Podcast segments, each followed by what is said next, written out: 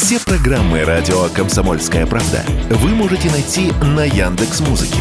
Ищите раздел вашей любимой передачи и подписывайтесь, чтобы не пропустить новый выпуск. Радио КП на Яндекс Музыке. Это удобно, просто и всегда интересно. Был бы повод.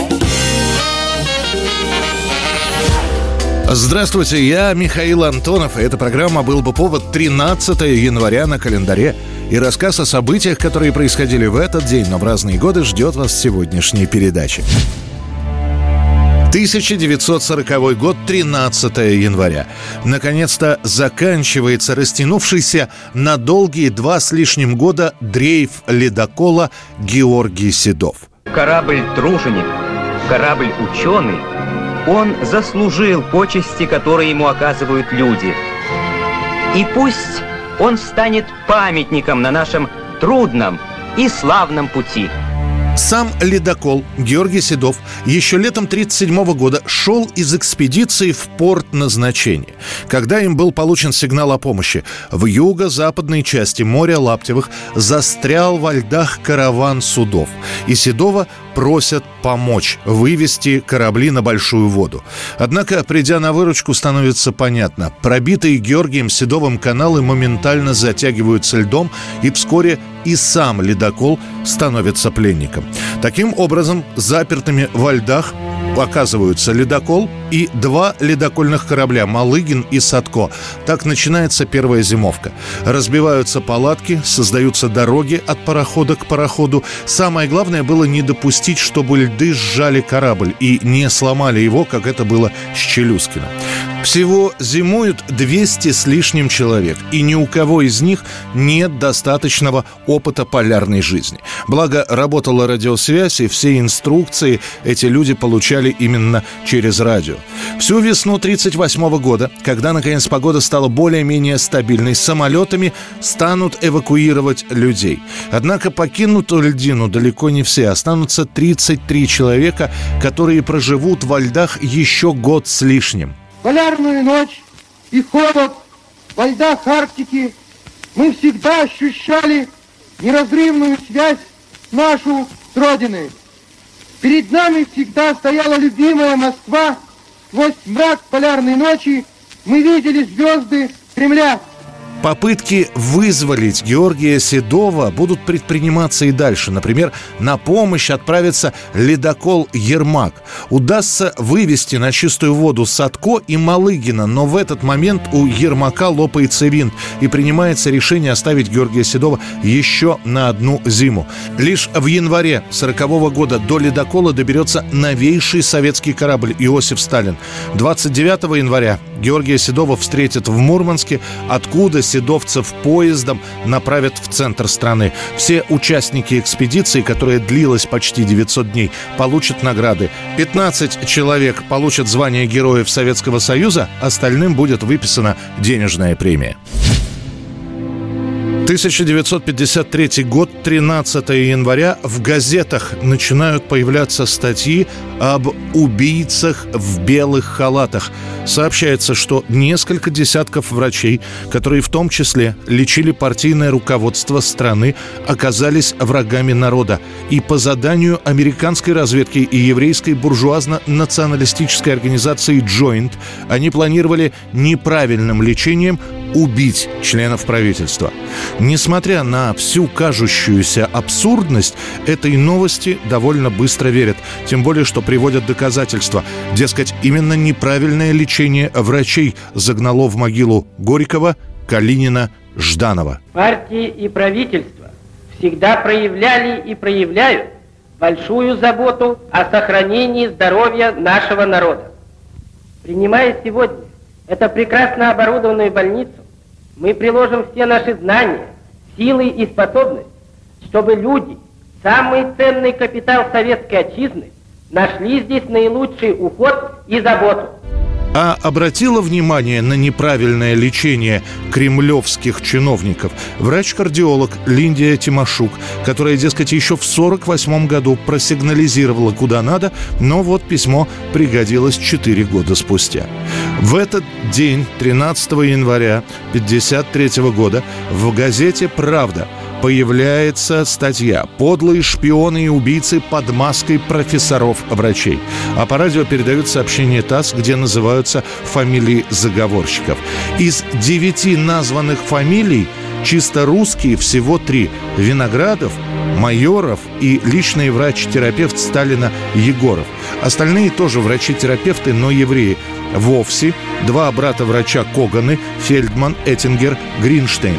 К моменту выхода статьи все перечисленные врачи уже полгода как арестованы, что будет после доказательством того, что дело врачей-убийц готовилось заранее. Вы же не еврей. Вы русский человек, такой же, как и мы. В этом случае я предпочел бы быть евреем. До самой смерти Сталина, то есть еще в течение двух месяцев, пресса клеймит изменников и наймитов. В крупных клиниках и больницах проходят чистки. И врачей евреев в лучшем случае просто увольняют. Начинают появляться слухи, что возмущенный народ вот-вот начнет устраивать еврейские погромы.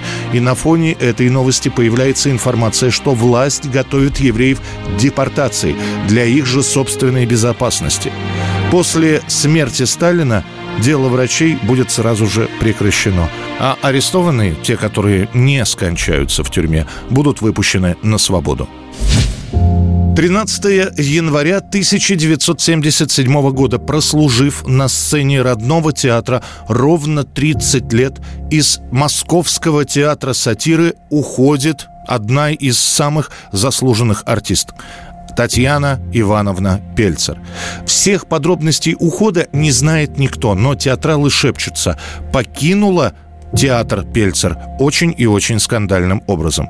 Чуть позже становится известно, что скандал происходит на репетиции спектакля «Горе от ума».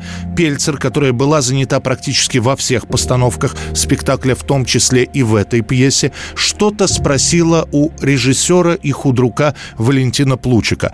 Тот в пылу репетиций ответил грубо Пельцер обложила его матом и ушла из театра. Ты что, хочешь жалобу на меня написать? Правильно. Жалобу на меня написать легко. Это заменить меня трудно, неким. Многие подумали, что этот маленький скандал быстро утихнет, тем более, что и Плучик, и Пельцер отличались не самым покладистым характером, но у Татьяны Ивановны были другие планы. Она так и не появится на пороге театра сатиры, передав через коллег заявление об увольнении. Плучик заявление подпишет.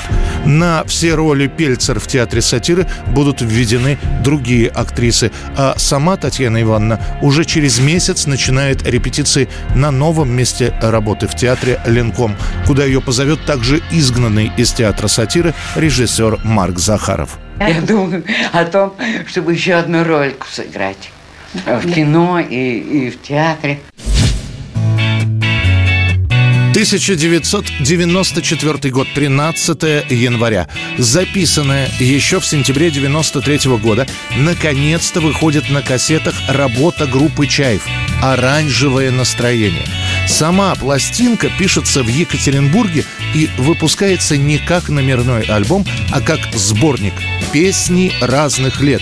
Причем до выхода этого альбома, если с чем Чаев ассоциируется, то исключительно с балладами. Самые популярные «Давай вернемся», «Поплачь о нем», и никто не услышит. Еще известно чуть более ритмичная «Не спеши». На нее и клип отсняли и показали на телевидении. Но именно оранжевое настроение меняет отношение к группе. Теперь это не просто балладисты, а уральские весельчаки, которые поют про бутылку кефира и полбатона. Бутылка кефира, полбатона Бутылка кефира, полбатона А я сегодня дома а я сегодня дома. А я сегодня дома один. С утра я почитаю газету И, может быть, сгоняю в кино. И, в общем, все равно. И, в общем, все равно. И, все равно какое.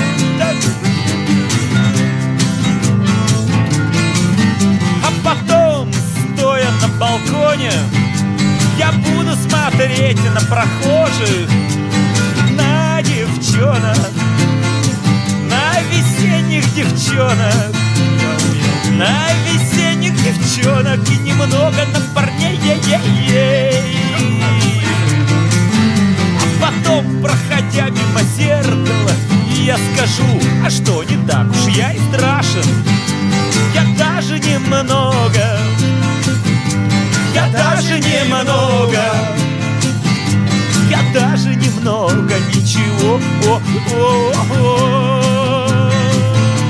Это был рассказ о событиях, которые происходили в этот день, 13 января, но в разные годы. В студии был Михаил Антонов. Встретимся завтра. Был бы повод. Был бы повод.